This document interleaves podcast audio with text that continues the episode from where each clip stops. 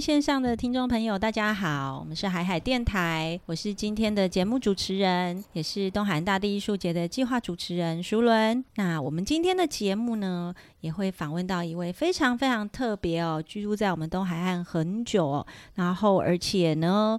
呃，也是非常有才华的一个艺术家哦，就是我们的呱呱王运竹哦。呱呱呢，他其实长居在这个东海岸哦，但是呢，其实他已经旅行了非常非常多的国家哦。在我们的东海岸呢，处处可以看到他有非常多的作品哦，在我们的东海岸线上。好，那呱呱其实非常擅长这种大型的一个壁画哦，然后也有非常多的呃一个作品呢，其实也非常的精彩哦。今天呢，我们就来请呱呱来跟我们分享一下他在这个东海岸生活的这个部分呢，到底是什么样的契机让他移居到东海岸？那到底是什么样子的感觉让他愿意落脚在我们的东海岸的地方？因为他其实已经在世界旅行非常非常多不同的国家了。那我们来邀请我们的呱呱来到我们的节目现场，呱呱跟观众说，跟那个呃我们的听众朋友说声嗨，打个招呼。Hello，大家好，我是呱呱，刚迫不及待想要跟大家打招呼。你 看多么的东海岸性格。嗨，呱呱你好哦，真的是你也是非常的忙碌哦，百忙之中要邀你到节目来，因为我们已经不知道约了几百次了，然后都一直约不到，因为大家都真的是都非常的忙哦。呱呱，我知道你在二零一九年回到台湾的时候，其实已经在世界旅行各地，大概已经九年了。那你为什么会选择回到台湾来，而且并且落脚在这个东海岸？这样子的契机到底是什么？你会为什么会选择这里？嗯，其实真的是一个 long story，就是因为我本身很久很久以前是在台东念大学，哈，对，所以你是台东大学的校友嘛？嘿，对，哇，这真的是 很久以前的 独家秘辛吗？有多少人知道你是台东大学学生？好像不多哎，对对对。然后，呃，那时候就是呃，台东大学念完之后，其实我就是到台北去念研究所。那离开台东之后呢，我就非常的想念台东，就是因为整个转换起来，整个环境的转换起来非常非常的大，所以我到台北生活，然后念研究所，我其实非常非常的不快乐、不开心，整个的其实精神状况也非常的不好。天哪！对，所以我只要有只要有两三天的假，我就往台东跑。然后我觉得台东对我来说就是一个母亲，她就是一直不停的接住我，不管在我需要怎么样的状态。那再加上因为台东有很多的朋友在，所以回来其实觉得家人都在这里，所以理所当然就是嗯，我只要每一次就是，即便是后来开始在国外旅行，然后只要一回台湾，我就是回来住在东海岸这样子。嗯，对，嗯哇，那你到底旅行了多少个国家？你有算过吗？我其实没有仔细的算过，因为我就是我觉得那就是个数字 那是个数字，而且因为很多地方我都是比较长时间居住，我比较少。旅游，我都是几乎都是在一个国家居住，至少呃两两三个月以上，然后长着长的话是到两年的时间。哇，对，我住到两年的时间，是哪个国家让你住到两年？嗯，就是澳洲，澳洲两年。对，澳洲真的蛮大的。对，两年都还没有。玩玩怎么可能玩得完呢？澳洲这么大，你是住在澳洲东边还是西边？大部分时间是在东岸，东岸对，然后只有到最后一些时间在西岸，然后南边的塔斯曼尼亚小岛也待了一段时间。哇，对，那你真的是到处跑哎！所以现在到底也已经都算不清楚自己到底去了哪几个国家，而且我时间点也有点错乱，我就是其实想不起来，说我到底是哪一年到哪个国家，哪一个国家我先去，哪个国家我后去。到底待了多久？我其实自己就是记不住。嗯哼哼哼，对，我想应该因为在这种不断旅行的生活里面，你不太会去记住这个时间点到底什么时候，那个时间感的这个部分不太一样。对，因为其实，在旅行的时候，很多状态都是你是很当下的。对，就是你，我其实不太会去做很大方向的规划跟计划，因为其实呃。尤其是在澳洲那两年，其实它真的是有点改变我的人生。就是我学会了，就是跟着流走，就是 go with the flow。就是因为你每一次做了计划，它永远都不会照着你的计划走。最后我就啊，不要计划，反正我们就走一步算一步。所以在每一个都很当下的时候，那都是很真实的。所以你对于那个时间的前后，其实是有一点就是超时空的。我觉得，好的，在另外一个时空的感觉。哇，那你旅行这么多国家，其实这样子的旅行，你是从什么时候开始的？其实就要讲回到我在台北念研究所的时候，因为那段时间是我非常人生非常低潮的时间。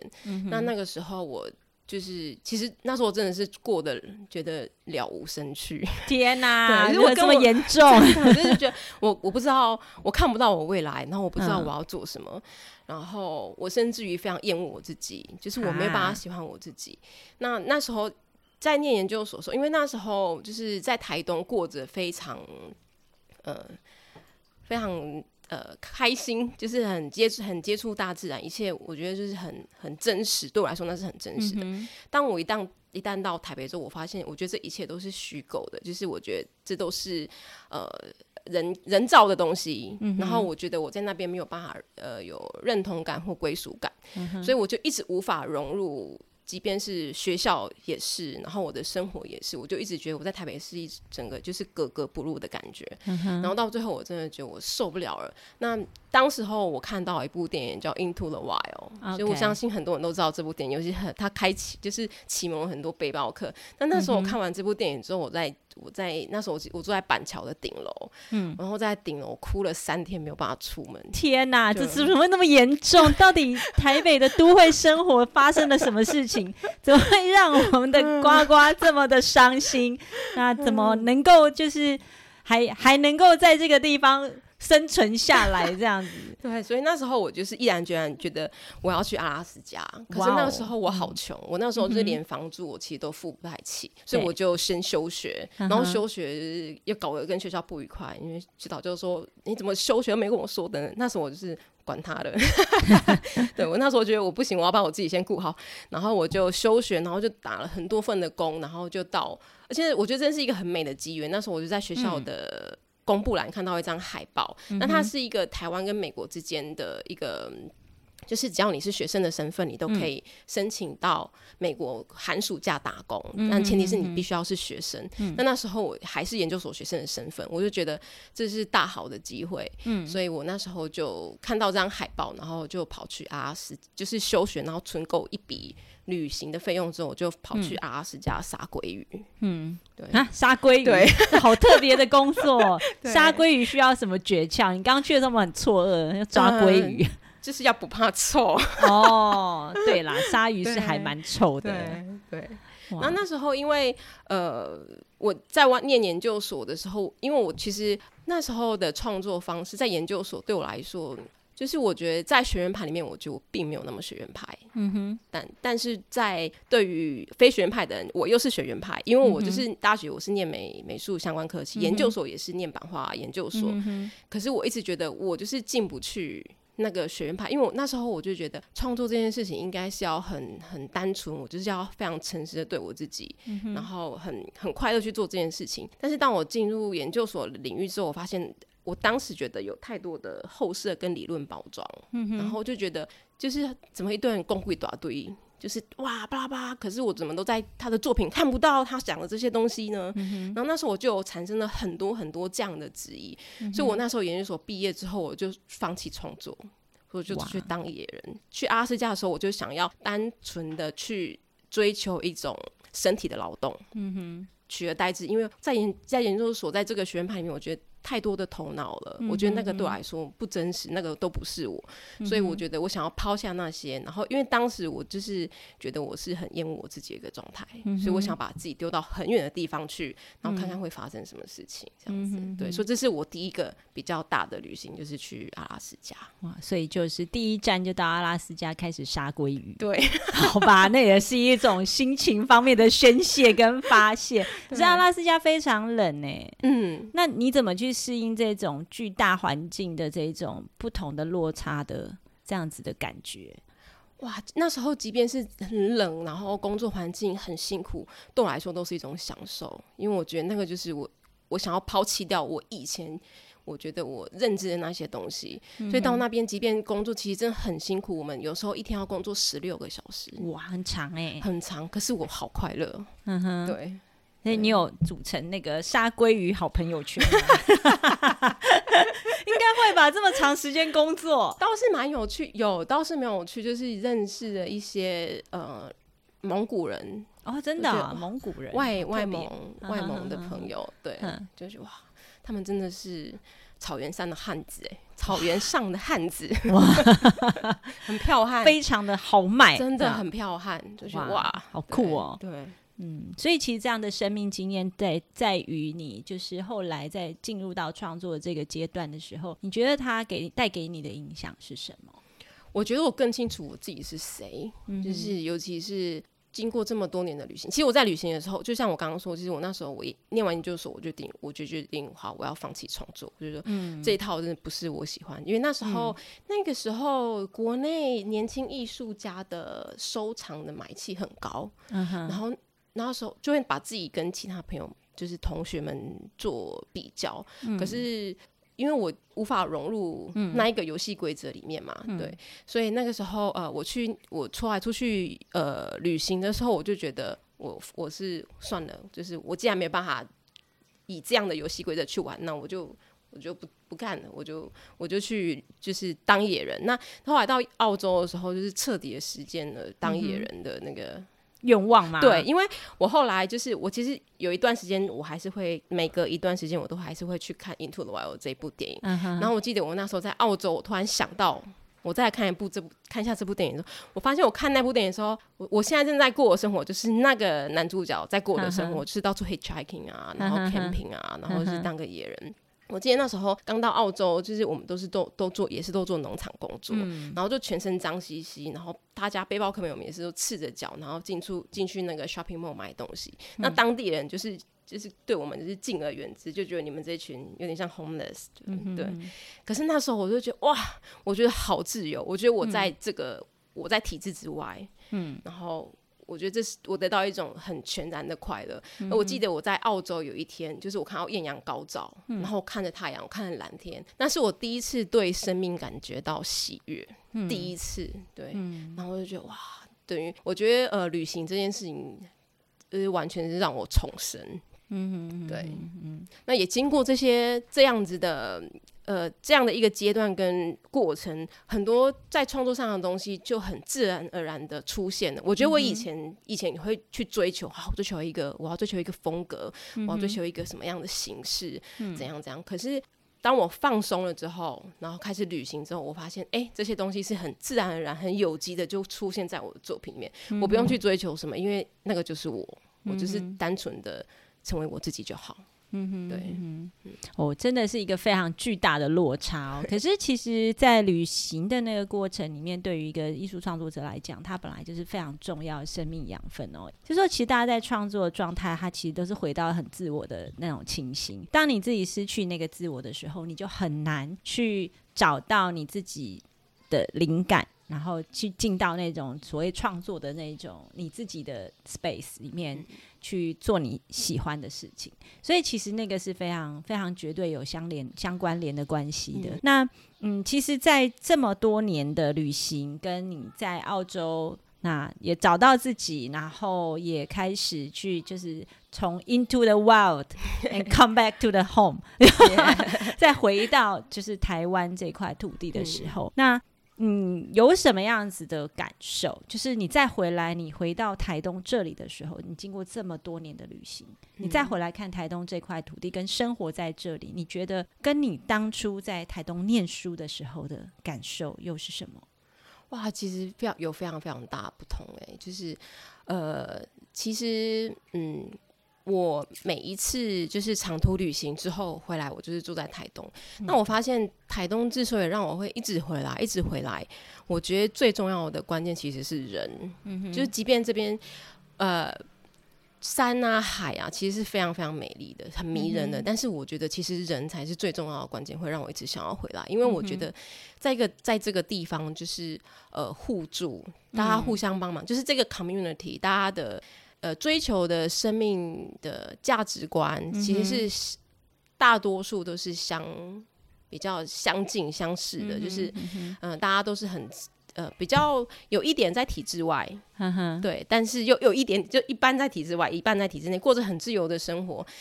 然后，嗯，大家都非常的互相帮忙，我觉得这个是最让我觉得我会一直不不停的想要回来东海岸的的关键之一。对，嗯。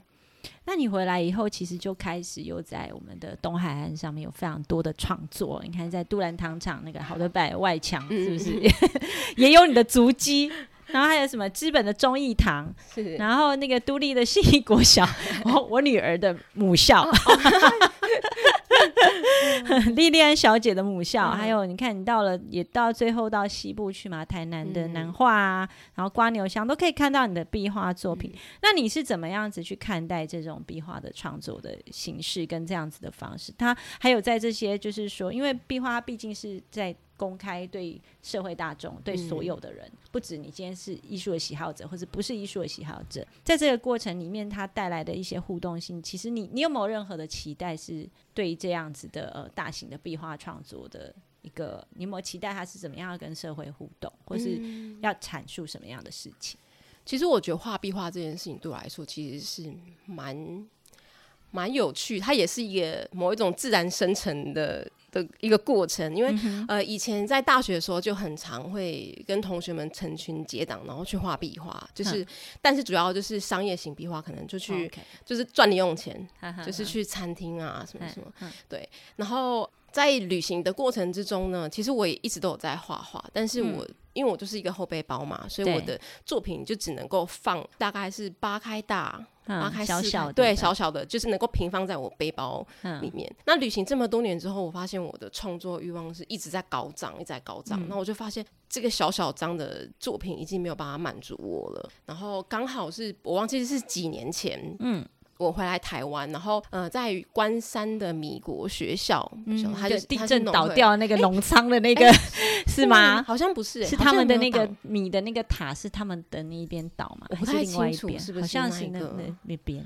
对，反正就那个时候，因为我那个校长，米国学校的校长是我在大学就认识的一位长辈，嗯，然后也是那时候我们大学就是一群就是全班三十几个人去。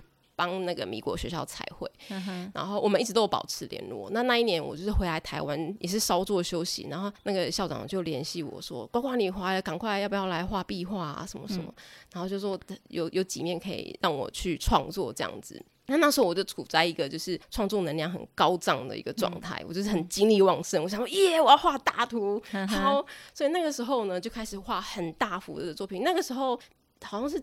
几平啊？我那时候七百七千多平，哇，很大哎，很大很大。对，因为它以前是那个战备粮仓，所以它的就是整个面积很大。然后那时候就画的很爽快，就觉得哇，就是太开心了。就是我那些在旅行中呃积很久的创作欲望，终于可以在就是一次爆发，对，啪，它爆发出来。对，那我觉得这是一个一个就是第一个就是它可以满足我很强烈的创作欲望。那第二个是因为其实我一直都是。很游牧的方式在走，所以我其实没有一个固定的居住的地方，所以我没有办法画大作品，我没有地方可以放。嗯，对，所以透过壁画这样的形式，我就可以画很大幅的作品，那我不用担心说啊，这件作品要放哪里。嗯对，所以我觉得这这是蛮有趣。那另外一个是呢，嗯，我觉得画壁画这件事情。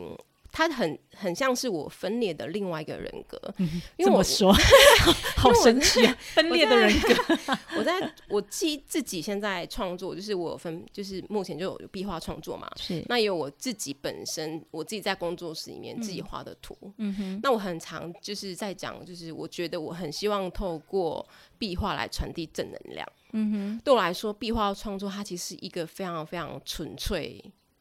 很开心的一件事情，就是我不用去想，就是呃，因为我觉得呃，像壁画，因为它的通常就是面积都非常非常大，是。那当你一个小小的东西放大到几百倍的放大到墙面上，它那个质跟量其实是非常非常有力量的。嗯那我很希望就是透过这样的方式。去画出一些我我平常可能在日常生活中观察到，我觉得哎，这个小东西，这朵花，然后这个鸟类几百倍的放大到墙上去的之后，那样的震撼的力量跟美感。那我希望就是它可以让。民众感受到是一个很快乐、很愉悦的，因为我很喜欢用很鲜艳的颜色，嗯，很鲜艳，但是同时同时又很协调的颜色下去创作，所以我就觉得我喜。我喜欢在壁画上面画一些很美好的东西，嗯让人家看的是可以很开心的。嗯，但我自己在家里面自己的创作就会比较是关于我自己可能跟我的原生家庭啊、亲密关系是会比较沉重的。嗯所以我常常就觉得说，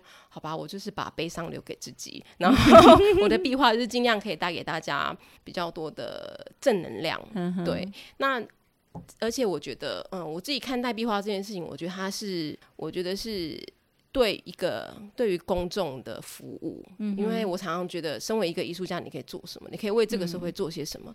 那我觉得，那既然，呃，我有办法，我能够有机会在外面的这些大型的墙面上做一些比较大型的壁画创作的时候，我就希望我可以透过自己的双手，然后，嗯，可以带给大家多一点。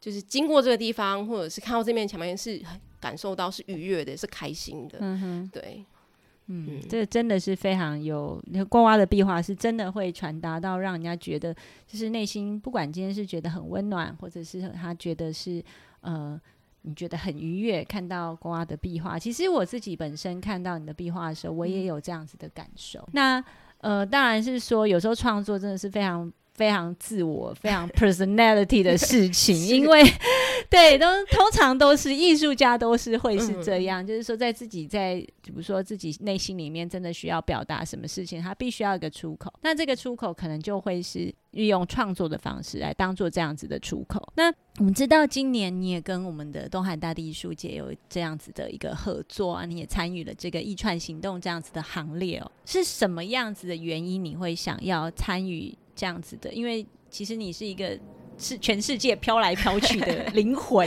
的人，这样子。那这件事情它是跟这个在地、跟跟这个呃环境、跟这个地方是要产生非常多的关系的。那你是怎么样子的呃想法？你会想要参与这一次的计划？那也跟我们聊一下你在这个计划里面你们做的事情。嗯，我觉得他跟我就是回来台湾。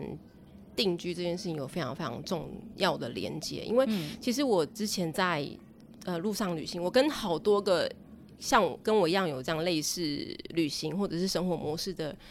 的女生们，尤其是女生们聊过，我们都觉得就是我们回到台湾会有一种困束的感觉。嗯哼，就是我们觉得在国外旅行的时候讲英文，讲英文的我们非常的勇敢，什么都敢讲，什么都敢争取，然后什么都敢硬上。嗯，可是回来台湾讲中文之后，我们就变得很懦弱。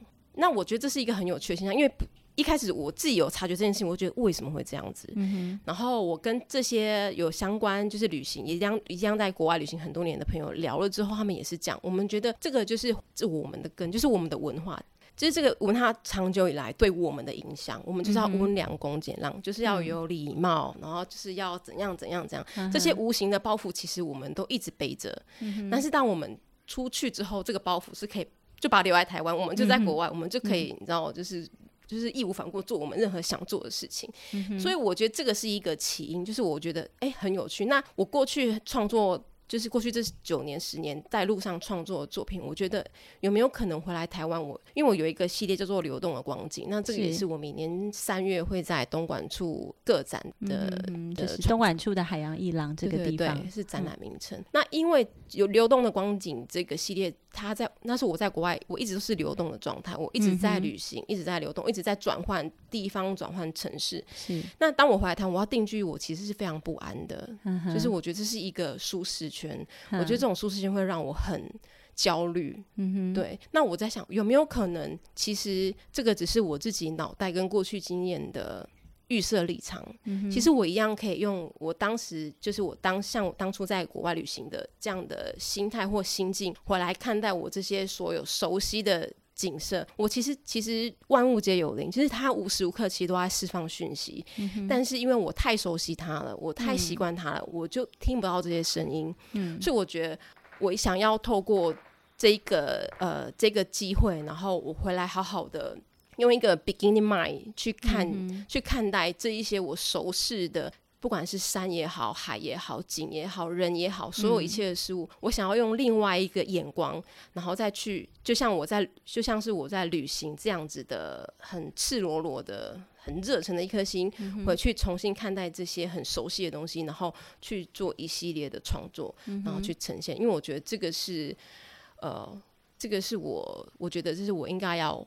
给回来给这个国家这个这块土地的一个礼物，我觉得，嗯，对，好，因为其实你你在台湾，呃，有很快乐的时候，也有很不快乐的时候，是。那这一些其实过去的种种，可能都会成为，就是说你回到台湾这块土地上面，它。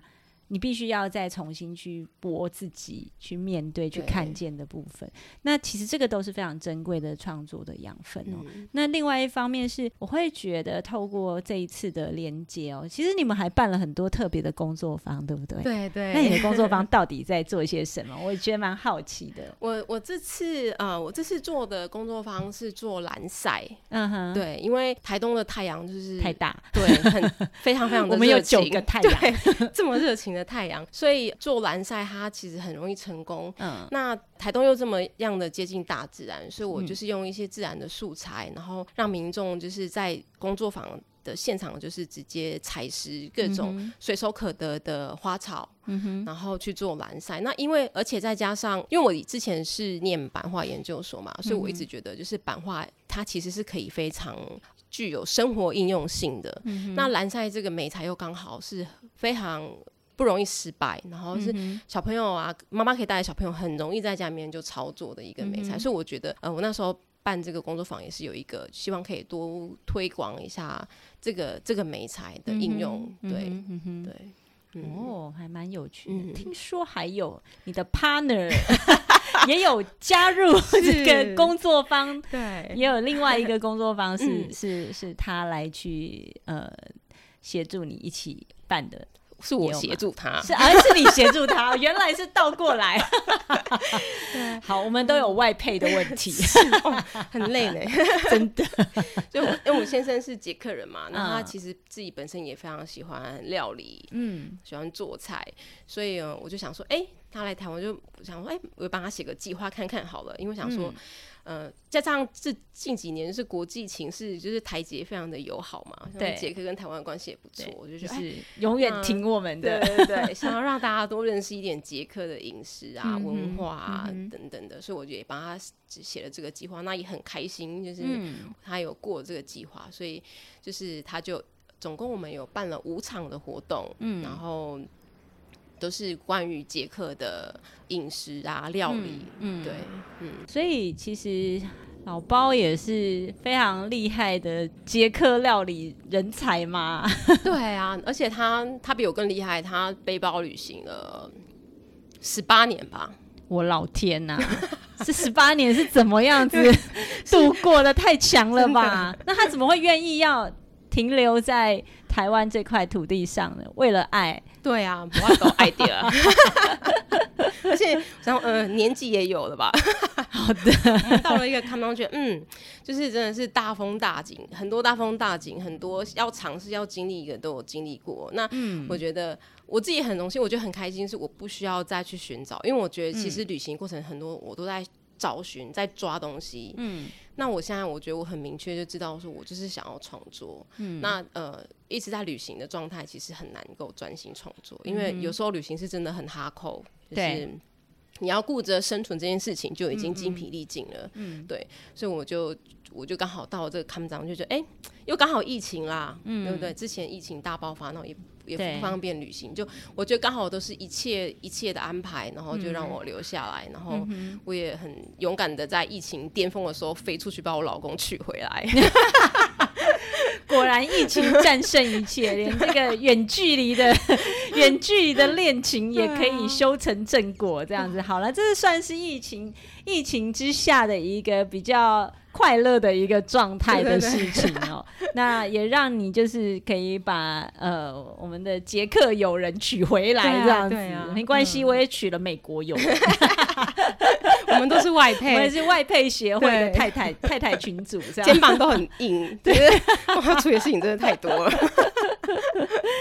哦，哦，真的很特别哦。那因为你知道，从我们台湾再到国际，然后再回到自己的土地上面，其实非常的不容易哦。因为你要改变自己的生活状态，跟改变自己的这种呃想象，或是改变自己的呃很多的事情，是非常不容易的。那也就是呃。很开心的，你终于回来落地生根。因为对我来讲，你是一个神秘人物。因为常常 我我知道你，可是常常你就就说：“哎，呱呱又不在了，他又去哪里？” 又又没有人知道。然后回来，哦，呱呱又回来了，这样。所以到底到底什么时候才可以看到呱呱本人好好的坐在面前？终于今天呱呱坐在我面前让我访问了。不过我们还是，我觉得我们现在状态还是处于一个还没有很明确，就是我们觉得好，我们先回来台湾住个两年看看。嗯哼，然后我们确其实还不确定会不会定居。嗯，就是我觉得。那个流浪的灵魂其实一直都在，就是偶尔还是会养一下养一下，嗯，所以我们就觉得好吧，那我们就先回来台湾两年或者是三年看看。那我们觉得好像有机会的话，可能还是会再出去浪一下。然后我自己是蛮期待，因为嗯，过去都是单程机票出去，然后不知道什么时候回来，但现在好像有一个家了，就是这十几年来终于有家的感觉，真的是。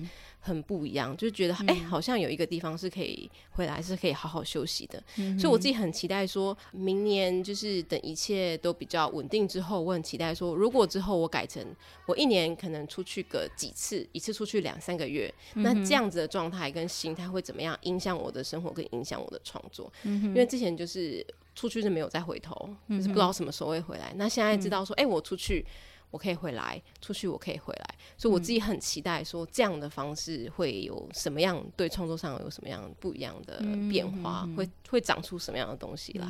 对，有家的感觉会真的会不太一样。对，就是那种流浪的灵魂都还是会想要找一个可以休息跟归属的地方哦。我觉得那是一种哎，真的这种就不用 提出来。年纪这种事情是，当你是一个流浪灵魂以后，就没有是超越年纪这。件事情，我觉得 我觉得这很有趣，因为像我之前在画壁画的时候，我真的是很，因为我很喜欢，我喜欢一人作业，嗯，我很享享受，就是在音架上面，就是很很自虐的孤独的美好，就是因为其实画壁画是一个很。很吃体力，就是你说的精力神都要在上面，是很很消耗你的体力。我通常画完一个壁画之后，我就是瘫软在家，我要瘫一个礼拜，我才可以恢复我的元气。嗯那就是我真的有发现说，哎，我这最近画的壁画，就是觉得哎，就有点越来越累的感觉，体力上的消耗。对对。然后我回家看到我那个旅行用的大背包，我想说，哇，我当年就是背着它这样到处走，我觉得我现在看着它，觉得它怎么看起来有点沉重。好哦，所以是一种心境上的转变问题。现在好像过得有点，呃，太舒服了一点。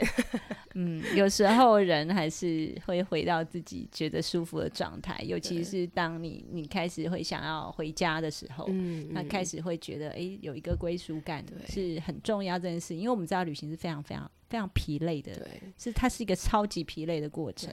可是就是人就是自虐啊！你当你觉得疲累之后，你回到家休息之后，你就要想要自虐一次这样子。然后自虐了中中间一半的时候，你又想要回家。是人都是一直不断互相矛盾的过程。对啊，因为就像我刚刚讲，就是我只要安逸久了，我就会。受不了，对我就会焦虑，我觉得不行，我会不会一辈子都这样子了？就是我还是会一直想要去找一些不同的挑战，然后。继续去看一下自己的 limit 到底在哪里，这是一种创作灵魂的作祟。对对 对，即使像我现在，我也是会有这样子的心情，而且我还两个小孩，是不是更厉害？这是太夸张。